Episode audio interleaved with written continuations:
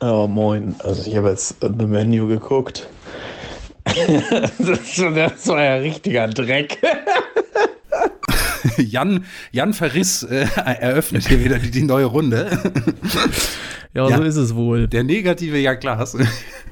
Ja, wobei ich, ich möchte, dass mein Spitzname von Jan Verriss zu Jan Plakativ geändert wird, weil das war natürlich eine überspitzte Darstellung direkt nachdem ich diesen Film geguckt habe.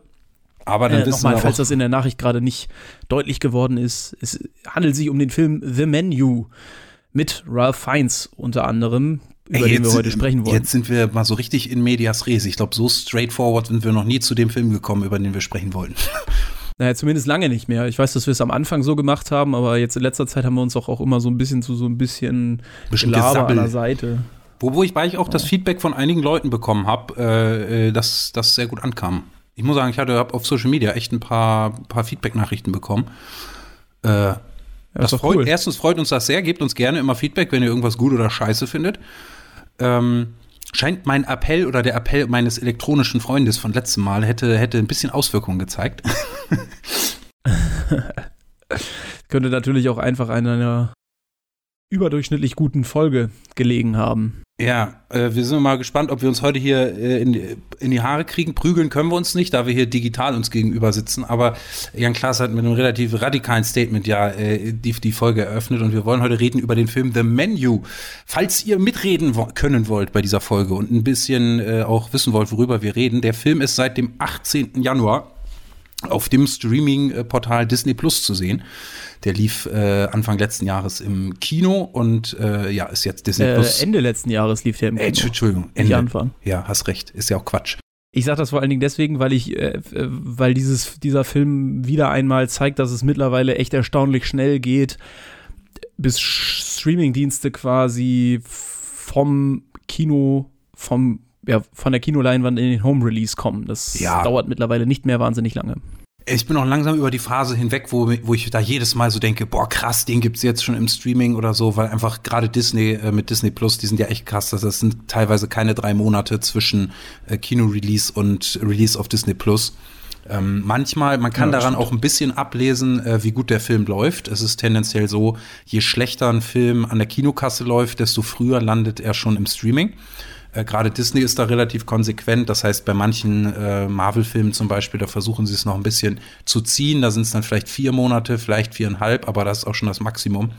Ähm, und wenn Filme gar nicht so gut performen, dann landen die teilweise noch schneller, dann eher drei, manchmal sogar zweieinhalb Monate schon im Streaming. Ja, was das jetzt über diesen Film aussagt, diese Analyse von Nikolas, das überlassen wir mal eurer Fantasie. Aber ja, mein, wobei, weil man muss sagen, also der, der Kinostart war am 17. November in Deutschland. Ja, gut, das ist schon ziemlich früh dann im Streaming. Ja, da sind wir schon, da bist du schon was auf der Spur.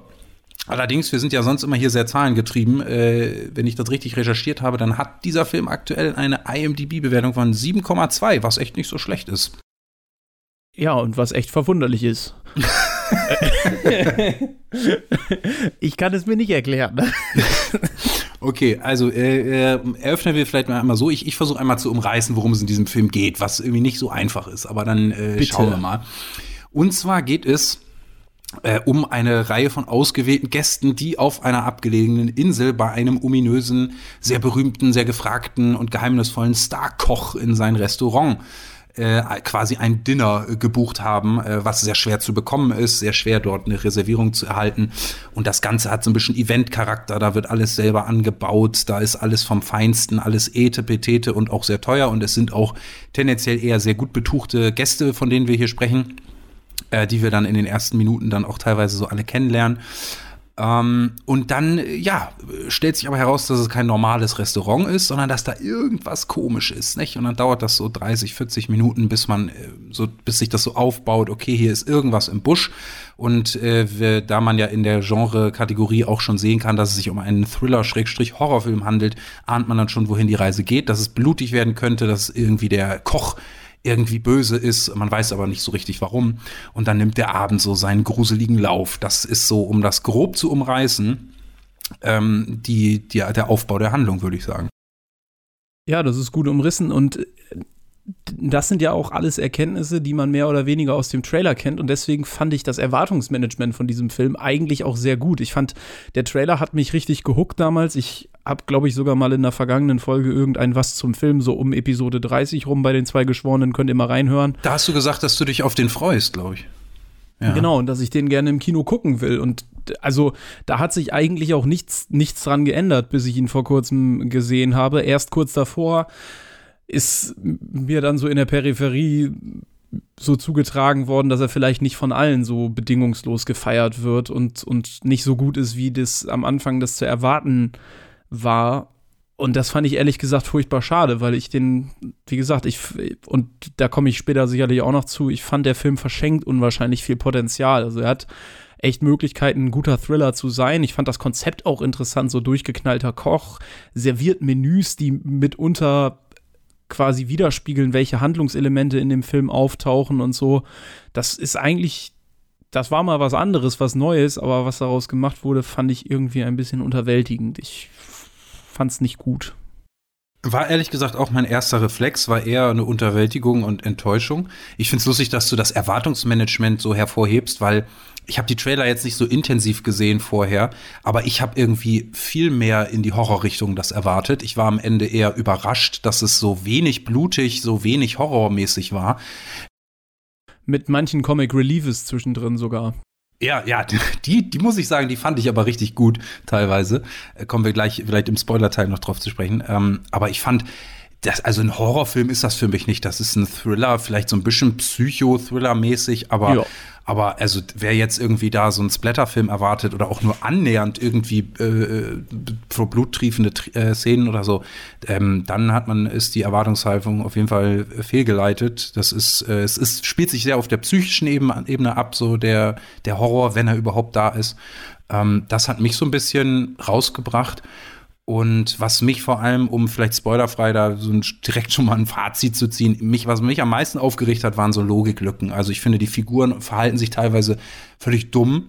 Also, mhm. wie, wie wir ja schon angedeutet haben, nicht, dann kristallisiert sich sehr schnell raus, okay, mit diesem Koch stimmt irgendwas nicht, der will uns was antun. Und relativ schnell wird auch schon offen drüber gesprochen, dass geplant ist, dass alle sterben. Also es wird echt so nach 40 Minuten wird schon gesagt, ja, also Sinn und Zweck dieses Dinners ist, dass ihr alle sterbt. Äh, und, und dann, dann dinieren die einfach seelenruhig weiter, lassen sich das alle erzählen und alles erzählen. Und irgendwie habe ich mich die ganze Zeit gefragt, wieso versucht ihr denn nicht abzuhauen? Wieso regt ihr euch nicht mehr auf? Irgendwie, ich finde, die verhalten sich teilweise extrem dumm, die, die Gäste. Das hat mich eigentlich am meisten aufgeregt.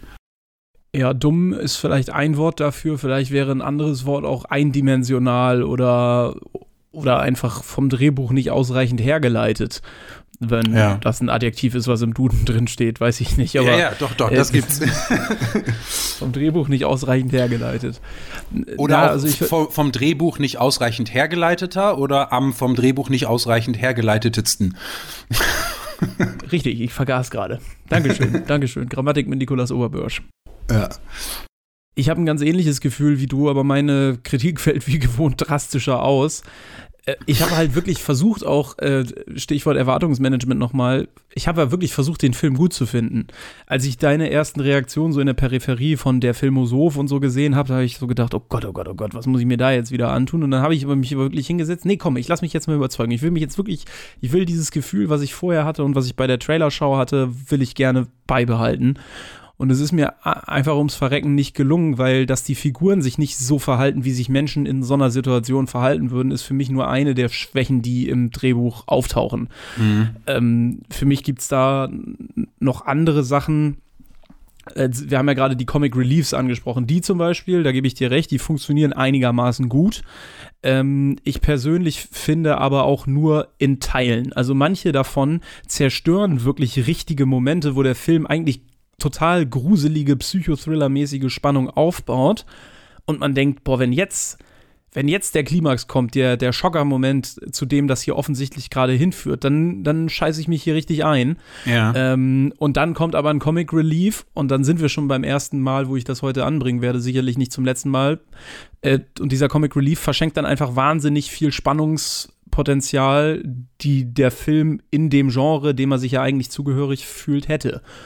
Und das Ja, absolut valider Kritikpunkt, muss ich sagen. Jetzt, wo du das so, wo du das so schilderst, auf jeden Fall. Dass wir ein bisschen das eingrenzen können, spoilerfrei, was es mit diesen Comic Reliefs auf sich hat. Ich finde, die spielen sehr viel auf der Ebene der, der, der Rahmenerzählung, sag ich mal. Und zwar ist dieser Film unterteilt in Kapitel, die dann auch jeweils so eine Kapiteleinblendung haben. Aber die Kapitel sind keine Kapitel, sondern quasi ein Menü. Das sind dann die Gänge. Da, da ist dann, äh, ja. äh, der Film ist so unterteilt in die Gänge und dann steht da auch immer, was für ein Gericht serviert wird. Und im späteren Verlauf des Filmes ist dann die Beschreibung dieses Gerichtes, die, da wird dann quasi das, was, äh, was im, im Film passiert, mit ein, eingefließt damit rein. Und dann ist das äh, teilweise lustig. Aber es stimmt, das bringt einen so ein bisschen aus den Horrorelementen oder aus der Spannung allgemein raus. Das ist absolut richtig. Ähm, ich will dem mal äh, ein bisschen die Waage halten mit was Positiven oder was finde ich allgemein die Stärke des Films ist. Erstmal Ralph Fiennes, ich finde den super. Oder ich sprich mal das Fiennes aus oder Fiennes? Ja, Ralph Fiennes. Äh, Ralph Fiennes, ne? Ja. Ähm, ich finde den Typen einfach geil. Der könnte alles spielen und ich kann es mir angucken. Der spielt das grandios, diesen bisschen psychopathischen ja, mysteriösen äh, Psychokoch. Ähm, den Rest des Casts finde ich auch in Ordnung. Äh, Anya, Anya, Anya Taylor-Joy, oder wie heißt sie? Anya Taylor-Joy? Anya Taylor-Joy, ja. Also ich, ich würde sogar noch weitergehen. Also ich würde nicht nur Ralph Fiennes sagen. Ich finde den ganzen Cast großartig, weil sie ja auch, das muss man ja sagen, ich habe es ja gerade schon anklingen lassen, das Drehbuch hat viele Lücken ich würde wahrscheinlich weitergehen als du. Ich würde sagen, es sind mehr Lücken, als du das vielleicht beziffern würdest. Mhm. Aber, da, aber die Schauspieler bekommen ja trotzdem richtig was zu spielen. Also die Rollen sind ja trotzdem gespickt mit vielen unterschiedlichen Emotionen, die sie irgendwie darstellen müssen und ganz besondere, so, so sehr extreme Emotionen wie Wahnsinn oder so, bekommen ja fast alle Charaktere irgendwo ja. in irgendeiner Phase des Films. Und alle, die das bekommen, machen das hervorragend gut, wie ich finde. Anya Taylor Joy ist für mich wenn man sich ihre Vita durchliest, übrigens eine der up-and-coming Stars in Hollywood. Also ja, die absolut. Hat, äh, die ja. hat die Hauptrolle im Damen-Gambit gespielt, 8,6 bei IMDb. Das muss man sich mal geben. Ja, ja. Ähm, äh, sie hat, die hat auch äh, im letzten Film von Edgar Wright mitgespielt, Last Night in Soho. Da hat sie auch eine tolle Figur gemacht. Das war auch die Hauptrolle, ne, die sie da gespielt hat? Genau, ja. Ja, und sie hat in einer meiner Lieblingsserien, hatten wir auch mal drüber geredet, nämlich in Peaky Blinders einen nicht unerheblichen Teil ah. von Staffel 4, 5 und 6 mitgespielt als Gina Gray. Äh, mhm. Sagt mir jetzt nichts, aber. Ja, genau. Aber also wie gesagt, die, ich glaube, von der werden wir noch mehr sehen und die macht es gut. Nicholas Holt macht es gut als äh, eine der weiteren männlichen Hauptrollen. Aber klar, Ralph Fiennes, der, wie du sagst, dem kannst du eigentlich alles hinlegen und der spielt das gut, wobei er in solche Rollen wie diese hier, finde ich, auch hervorragend gut reinpasst. Ja, absolut. Ja, ja, ja, genau. Ja, ich finde, der rettet dann teilweise sogar Scheißfilme. Wir haben ja auch schon vor Ewigkeiten mal hier über das äh, Prequel zu The to Kingsman gesehen, wo er auch äh, mitspielt. Da ist der Film ist kacke, äh, bin ich auch mittlerweile nicht mehr so wohlwollend wie in der Podcast-Folge. Also hast schon recht, der ist kacke. Äh, aber zumindest seine Rolle kann man sich geben in dem Film. Und das, das, das, der ist äh, so einer von den Schauspielern, die einen Film wirklich tragen können. Ähm, und ja, vielleicht noch einmal zu, zu, dem, zu der Figur Tyler, gespielt von Nicholas Holt. Äh, das ist quasi so die Hauptfigur. Also es gibt nicht so eine ganz klare Hauptfigur, aber wir beginnen quasi als Zuschauer mit ihm und lernen ihn am, am direktesten und am schnellsten kennen und seine Geschichte, seinen Bezug zu diesem Restaurant und diesem Koch. Und dieser Koch, den man dann auch mit Namen immer dann hört, äh, Julian Slovic oder so heißt er, ähm, der ist dann wie das fast schon wie so ein so semi-esoterischer Guru und er ist so ein richtiger ja. Fan, Fanboy von ihm. Ähm, und äh, ja, wir sehen dann quasi, wie er mit seiner Begleitung von Anya Taylor-Joy gespielt äh, dorthin aufbricht. Ähm, ja, ich weiß jetzt auch nicht mehr, worauf ich hinaus wollte, aber ich fand die jedenfalls äh, fand ich die Schauspieler alle gut. Äh, ach nee, ja. genau. Ursprünglich waren wir darauf gekommen, weil ich was Positives sagen wollte. Und zwar einmal den Cast, den haben wir jetzt abgehakt. Aber ich finde auch an sich das Setting und die, äh, den Look and Feel des Films finde ich geil. Also ich, das hat teilweise was von Food Porn, so, weil du wirklich auch sehr geil inszeniert, so diese, diese Küche und das ganze Essen, was da serviert wird. Und dann wird teilweise auch dann erklärt, was das ist und so. Und ich glaube, versierte Hobbyköche werden zumindest visuell Spaß an diesem Film haben, wie diese ganze Koch- und Essen- und Küchenwelt inszeniert ist und wie der ganze Look ist in diesem Luxusrestaurant dort. Das sieht schon alles äh, ziemlich gut und hochwertig aus, muss ich sagen. Das hat, also es hat, finde ich, an sich äh, Spaß gemacht, äh, sich in diese Welt da hineinzugucken. Das Weiß auf nicht, jeden Fall. Ich möchte, ich möchte den Punkt eigentlich direkt mal aufgreifen und äh, dir ein Argument jetzt entgegenhalten, was wieder aus meiner Sicht auf der auf der Negativseite der Kritik stehen muss. Ja. Nämlich äh, das Thema Essen in diesem Film. Das ist halt ein Film, der, hast du ja einleitend gesagt, sich um ein, um ein Luxusrestaurant dreht, um ein, ich glaube, am Ende sind es sechs oder sieben Gänge-Menü, was sehr, sehr exklusiv ist. Und irgendwo im Subtext schwingt bei um dieses ganze Thema Essen rum auch Konsumkritik mit. Das ja. sagt der, das sagt der Metre Julian Slowik, der Koch ja sogar am Anfang. Er sagt äh, hier, ne, ähm, schmecken Sie, essen, riechen Sie dran, bla bla bla. Aber bitte tun Sie mir einen Gefallen und essen Sie nicht. Also ja. nicht einfach, nicht einfach Essen zum Zweck, sondern das Essen richtig erfahren und äh, und das quasi so ein bisschen ja, das so ein bisschen als das wertzuschätzen, was es ist. Also so die ganz grundlegendste, das elementarste Bedürfnis des Menschen und es nicht einfach so genusslos immer in sich reinzuschlingen, wie wir das vielleicht in unserer, in unserem Konsumerismus, in unserer westlichen Welt gerne mal tun.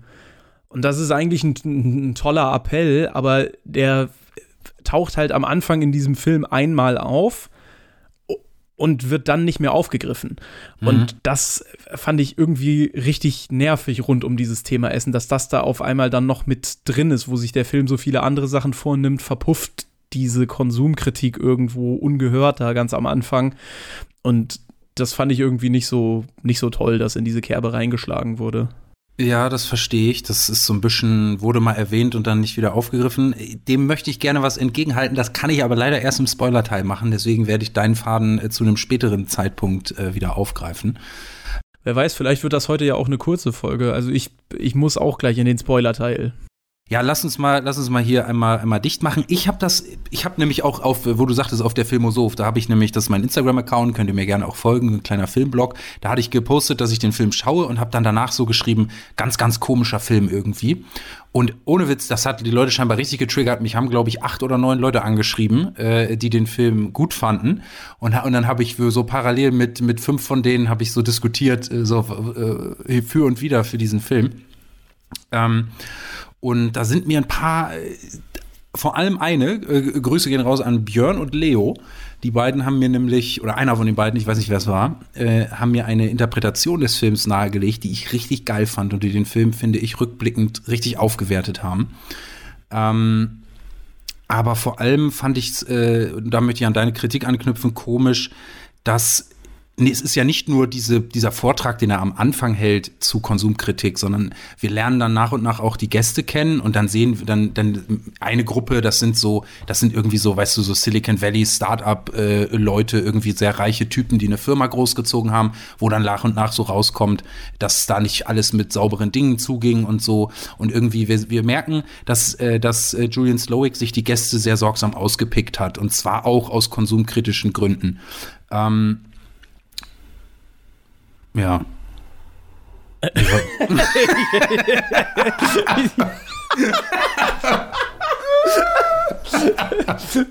Gut, das können ja. wir so stehen lassen. Das äh, lassen wir es einfach so stehen. Also, ich weiß genau, in welche Richtung du gehen willst, um das Gespräch hier jetzt nicht völlig zum Erliegen kommen zu lassen. Aber vielleicht müssen wir jetzt mal eben ganz kurz einmal explizit eine Spoilerwarnung aussprechen, ja. damit du diesen, damit wir diesen Gedanken fortsetzen können. Da können wir gerne, den, den Punkt können wir gerne aufgreifen. Ich habe fast, mich beschleicht so ein bisschen das Gefühl, dass das hier jetzt ein, ein, eine Neuerscheinung wird, also Rubrik Neuerscheinung bei den zwei Geschworenen. Ja. Aber es ist ein, äh, es ist ein Wolf im Schafspelz. denn eigentlich handelt es sich dabei um die Premiere von ja, genau. Eigentlich die Premiere von Advocatus Dia Movie. Also ich habe das Gefühl, dass wir beide uns jetzt sehr gegensätzliche Positionen um die Ohren hauen. Mal schauen, was es wird. Egal, ihr seid hiermit gewarnt. Wir spoilern jetzt über diesen, über genau. diesen Film. Guckt, guckt am besten, wenn ihr den nicht geguckt habt, dann drückt jetzt auf Pause, guckt, guckt euch den Film die Tage an und dann kommt wieder zurück zu dieser äh, Folge, dass wir gemeinsam drüber diskutieren können. So, und jetzt äh, zu meiner, äh, zu der Interpretation, die ich so geil finde an diesem Film die, die knüpft an das Thema Konsumkritik an. Und zwar endet der Film ja damit, dass Anya Taylor-Joy, von der sich rausstellt, dass sie eine Prostituierte ist oder eine Escort-Service-Dame, wie auch immer. Sexworkerin. Genau, äh, und es stellt sich raus, dass das von Julian Slowik alles so ein bisschen klassenkampfmäßige äh, Allüren hat, was er dort vorhat. Nämlich hat er irgendwie einen Hass auf, auf die, die reiche, elitäre Riege äh, die quasi auch nur Luxuskonsumenten sind und sich auch gar nicht richtig um seine Kunst des Kochens scheren und so weiter. Aber sie, die ja eigentlich auch gar nicht auf der Gästeliste stand, fällt dann so ein bisschen da raus und äh, er gibt ihr dann noch so die Möglichkeit, eventuell äh, quasi den Abend zu überleben oder irgendwie ihre Seite zu wählen. Und am Ende bietet sie ihm dann die Stirn und sagt ihm, ey, dein Essen war scheiße und hält ihm so einen kleinen Gegenvortrag, äh, nämlich, äh, dass dieses ganze Etepetete-Essen doch am Konsumenten oder am Kunden vorbeigeht und so weiter äh, und dass sie und das Schlimmste sei ja, sie hätte immer noch Hunger. So, obwohl das, äh, da sind sie schon kurz vorm Nachtisch und dann sagt, fragt er, dann springt er komplett drauf an und fragt sie so, was willst, was wollen Sie denn? Und dann bestellt sie einen Cheeseburger.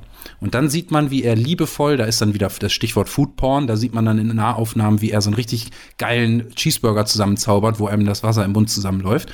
Und den isst sie dann lässt ihn sich einpacken und darf dann auch verschwinden. Und er ist richtig aus dem Konzept gebracht und gerührt und irgendwie man sieht, okay, irgendwas hat das jetzt mit ihm gemacht. Dann führt er seinen Plan aber weiter fort, fackelt alles ab, alle sterben. So mega komisches Ende. Ich dachte auch so, was war das denn jetzt? Wieso haben die Gäste sich vor allem gegen Ende überhaupt nicht mehr gewehrt, sondern sich einfach so gefühlt seelenlos abfackeln lassen? Das fand ich auf der Story-Ebene mega wack, weil ich mir dachte, Plothole. Ähm, mhm. Und das ist eben der Hauptkritikpunkt von mir an dem Film, dass die Gäste sich die ganze Zeit mega dumm verhalten und vor allem am Ende nicht mal Anstalten machen, sich zu wehren, sondern einfach seinem letzten Vortrag noch zuhören und dann zündet er sich da in der äh, an, dann drehen die Küchenhelfer alle die Gashähne auf und dann fliegt die ganze Bude in die Luft und keiner hat sich gewehrt. So. Aber ich finde die Interpretation so geil und zwar geht es hier eigentlich nicht um Essen, es geht eigentlich um Filme. Es geht um Filmkunst und um Kunst allgemein. Und zwar ist das so ein bisschen der alte Kampf äh, äh, Mainstream-Filme versus äh, Arthouse-Filme. Und zwar sehen sich ja Arthouse-Filme, hier symbolisiert durch Julian Slowick und seine Etepetete-Küche, halten sich ja immer für was Besseres. Und die Gäste hier, die Konsumenten, die alles in sich reinschaufeln, das sind so die Mainstream-Filmgucker. So weißt du, die einfach, die sich von Fernseher setzen und sagen, ich will einfach nur unterhalten werden. So, und diese Fronten stehen sich gegenüber und Julian Slowick hält die, hält das quasi für, ach, das ist doch der Pöbel hier, die gar nicht wissen, was echte Filmkunst ist und so. Und dann hält Anya Taylor-Joy ihm aber den großartigen Vortrag über den Cheeseburger und über ihren Hunger, den sie immer noch hat. Und das heißt quasi übersetzt einfach nur, wenn Kunst zum Selbstzweck wird und man quasi einfach nur, um sich intelligenter zu fühlen als die in Anführungszeichen breite Masse irgendwie pseudo-anspruchsvolle Arthouse-Scheiße machen will und irgendwie einfach nicht mehr um einen Zweck zu erfüllen, sondern als Selbstzweck, dann macht man quasi Kunst am Rezipienten vorbei. Und der Rezipient, der, der spielt gar keine Rolle mehr, sondern das ist nur noch ein Ego-Trip der Künstler. Und äh, dann ist ihr, ihr Gegenstück ist quasi ein Cheeseburger, der quasi das, das äh, normale Unterhaltungskino repräsentiert, aber halt in gut gemacht. Nicht in McDonalds hier Wegwerfscheiße, sondern ein wirklich mit Liebe gemachter, leckerer Cheeseburger. Also ein gut gemachter Unterhaltungsfilm. So, keine Ahnung, nimm Top Gun Maverick oder so. Das ist natürlich kein tiefgründiger Film, aber das ist richtig gut gemachte Unterhaltung und richtig gut gemachtes Popcorn-Kino. Und das ist dann quasi ihre Message so, ey, Dein Weg mit Hauptsache Etepetete, Hauptsache Kunst, das ist auch nicht der richtige Weg, weil dann vergisst du völlig den, der die Kunst genießen möchte, weil der kann das gar nicht mehr genießen. Weil guck mal, ich habe immer noch Hunger. Du hast mir jetzt den ganzen Abend hier deine Gänge um die Ohren gehauen, aber ich habe immer noch Hunger. So, das ist, finde ich, eine richtig geile Interpretation dieses Films, den, der, die ihn aufwertet ist tatsächlich, jetzt muss ich sagen, jetzt gehöre ich tatsächlich zum in mich reinschaufelnden Mainstream-Kinokunden, der, äh, der an dieser Interpretation wirklich der beinahe vollends vorbeigesehen hat. Also wirklich, jetzt ist es mir nicht aufgefallen. Es ist eine intelligente Beobachtung, der ist auch wenig entgegenzusetzen. Aber dann möchte ich mal ansetzen und zumindest versuchen zu erklären, was ich denn als definitiv ausschließlich Mainstream-Film guckender Filmfan erwarte von einem Film, der auch solche intelligenten Botschaften in dem Film versteckt. Also, dass die an mir vorbeigegangen ist, das mag jetzt damit zusammenhängen, dass ich ein Kretin bin, der das einfach nicht kapiert. Das, Man muss dazu sagen, es ist auch an mir vorbeigegangen. Ich, wo, diese Interpretation wurde mir geschildert von einem Follower auf Instagram, dem ich nochmal sehr danke. Ja, was mich so nervt, ist, dass der Film an vielen anderen Ebenen, und vielleicht ist das alles nur, um am Ende auf diesen Punkt hinzuarbeiten, aber auch an vielen anderen Ebenen legt der Film ja Hinweise, um quasi intelligenter zu wirken oder intelligenter zu sein, als er aus meiner Sicht am Ende ist. dieses Beispiel mit dem Cheeseburger ist, oder die Szene mit dem Cheeseburger ist eigentlich ein gutes Beispiel.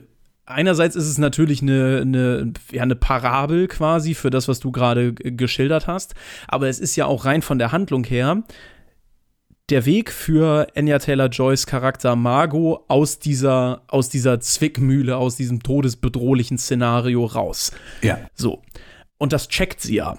Ob Ja. der Filmemacher damit noch eine andere Botschaft transportieren will, lassen wir mal dahingestellt. Aber ihr Charakter checkt in dem Moment, dass wenn ich dem Koch die Stirn biete und ihm, und ihm quasi was entgegenhalte gegen seine Versessenheit auf, auf die Kochkunst als Kunst selbst, dann habe ich vielleicht eine Möglichkeit, hier rauszukommen. Zumal er ja auch vorher im Film ihr gegenüber schon sagt, hey, du gehörst hier gar nicht zum Plan dazu, eigentlich bist du eine unschuldige Beisteherin, die nur durch Zufall hier irgendwie dazugekommen ist. Und die beiden haben ja auch ein Verständnislevel äh, zwischenzeitlich im Film immer wieder. Der Ja. Grund dafür, dass sie aber ausgerechnet den Cheeseburger nimmt und jetzt nicht einen Kebab oder einen Döner, ist ja, dass sie ähm, zwischenzeitlich in dem Film quasi abhaut und bei ihm in seinem, in seinem eigenen freistehenden Haus auf dieser Insel Hawthorne rumschnüffelt. Ja, stimmt. Und da sieht sie ein Bild, wo er grinsend äh, vor einem, vor einem Burgergrill sozusagen steht und, und, Ja. und sich quasi und, und sich dann in der Endszene daran erinnert, okay, der hat tatsächlich mal Spaß am Kochen gehabt. Und zwar nicht am Etepetete kochen, sondern am einfache Leute kochen. Also Ja. der wusste mal, wie sich das anfühlt, einfache Freude mit Mainstream-Fraß zu bereiten. Und das ist einer von ganz vielen Momenten in diesem Film, wo so ein ganz klitzekleiner Hinweis irgendwo gesät wird.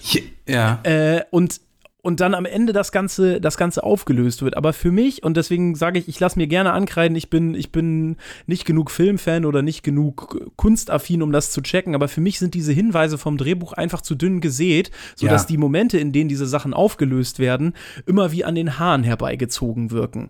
Dass zum Beispiel die Business-Dudes, die Silicon Valley-Leute, die du angesprochen hast, die sind ja Angestellte von einem Typen, der dem Julian Slowick das Restaurant finanziert hat. Ja. Und der ihn quasi die ganze Zeit so an der kurzen Leine gehalten hat. Hier hast du mein Geld, dafür kannst du machen, was du willst, aber wenn ich komme und sage, ich will essen, dann komme ich und, und du machst mir, was ich, was ich essen will, so ungefähr. Und das ist ja auch etwas, was diesem offensichtlich psychopathischen Koch tierisch gegen den Strich geht. Aber dass die drei Typen für ihn arbeiten, dass der dass der Chef, äh, Derek heißt der, glaube ich, oder irgendwie sowas, dass der Julian Slowick kompromittiert und dass die drei Dreck am Stecken haben in der Firma, in der sie arbeiten, also moralisch verwerfliche Sachen machen, Rechnungen fälschen oder irgendwie sowas. Das, das reißt der Film nur so kurz an, um dann Ja. am Ende quasi aus meiner Sicht handlungstechnisch eine Rechtfertigung zu haben, die drei umzubringen. Also Julian Slowick ein Motiv zu geben, die drei umzubringen. Und so macht er es mit allen Motiven, die er gegen alle diese Charaktere hat, so völlig an den Haaren herbeigezogen. Am schlimmsten fand ich das bei diesem Schauspieler äh, und seiner Beraterin. Er hat mal einmal einen Film gesehen, in dem der, Der, der, der, der scheiße war. der scheiße war und deswegen bringt er den jetzt um. So, und, Ja, und, das- und, und, und, also da kann man ja sagen, okay, wenn er ein Psychopath ist, meinetwegen, dann gestehen wir ihm das auch noch zu. Aber was hat denn seine, seine, seine Konziliere, also die Konziliere von dem Schauspielerin, was hat, äh, von dem Schauspieler, was hat die denn damit zu tun? Die fragt er dann irgendwie, an welchem College sie war. Und er, er wurde auf das College nicht aufgenommen oder irgendwie sowas. Ich krieg das gar nicht mehr zusammen. Das ist so Hanebüchen und das Drehbuch will uns das als super intelligente Art und Weise jetzt hier ein Motiv und ein Klimax Ja. herbeizuführen verkaufen, aber für mich ist das einfach nur lazy writing. Ja, ich, muss ich, äh, habe ich überhaupt keine Gegenrede. Das ist auch genau das, was mich auch aufgeregt hat. Weil diese, diese, die, das ist wieder das, was du sagst. Da werden Fäden gesponnen, die dann liegen gelassen werden mit diesen Silicon Valley Dudes, die irgendwelche irgendwie Bilanzfälschung gemacht haben, wo dann auf den Pancakes oder auf den Tortillas dann so Beweise dafür raufgedruckt sind. So fand ich mega geil. Aber das wird einfach, das wird gar nicht mehr aufgegriffen.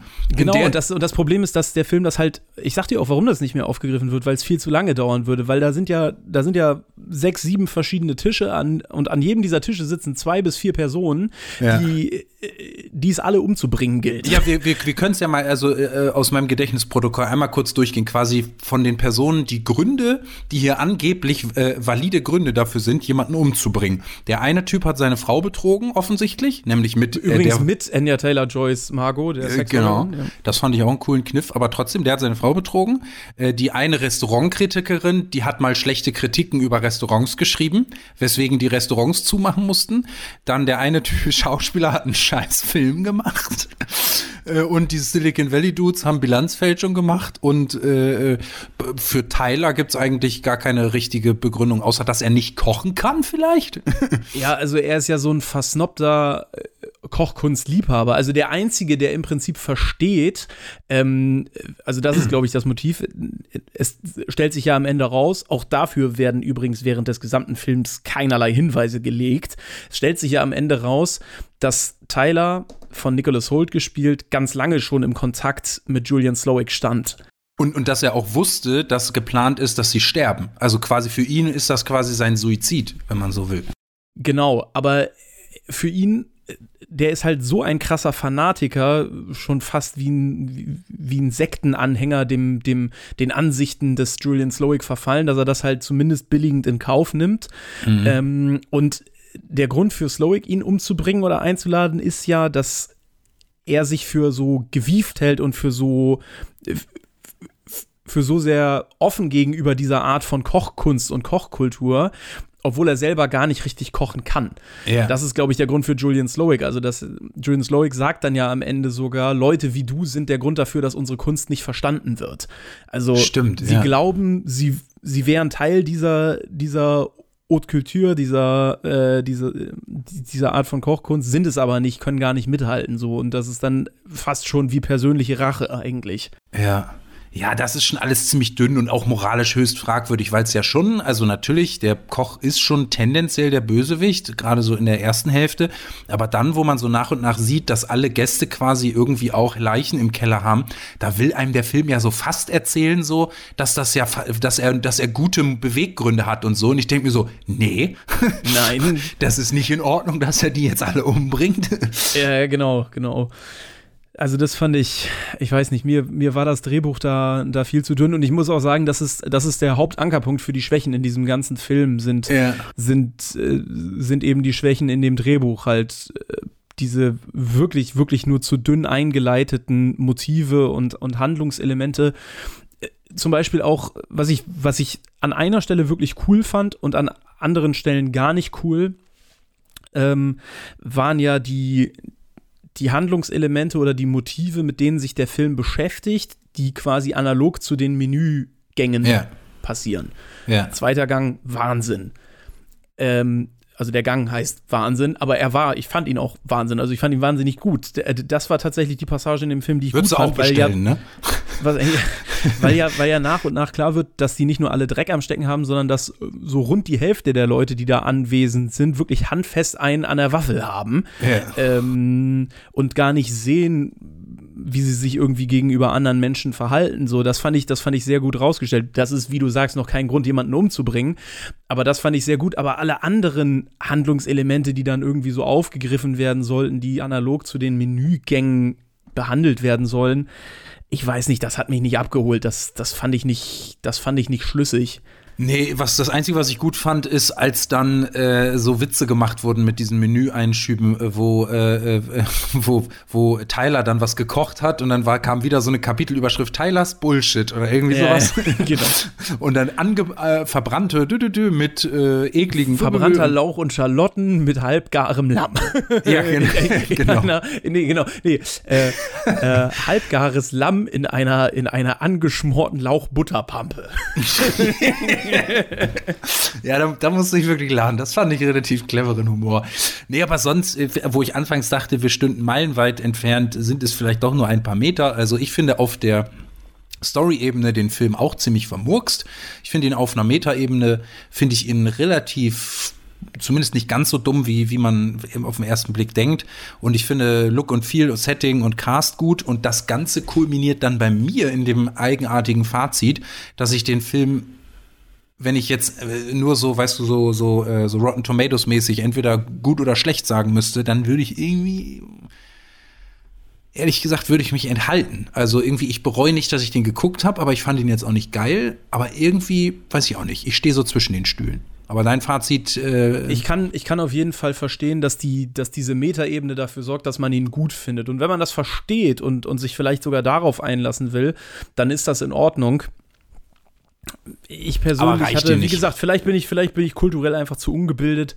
Ich fand ihn einfach nicht gut genug, um eine klare Empfehlung auszusprechen, weil mhm. ich habe halt diesen großen Kniff, den du geschildert hast, den habe ich nicht gerafft, das gebe ich ehrlich zu aber ich habe halt erwartet, dass er auch storymäßig einfach ein guter Thriller wird. Das durfte der ja. Cast ja auch vermuten lassen. Also ich meine, äh, Nicholas Holt und besonders Anya Taylor-Joy und Ralph Fiennes sind ja nun wirklich nicht von Pappe und die haben ja auch alles in diesen Film reingespielt, was sie irgendwie im Tank hatten.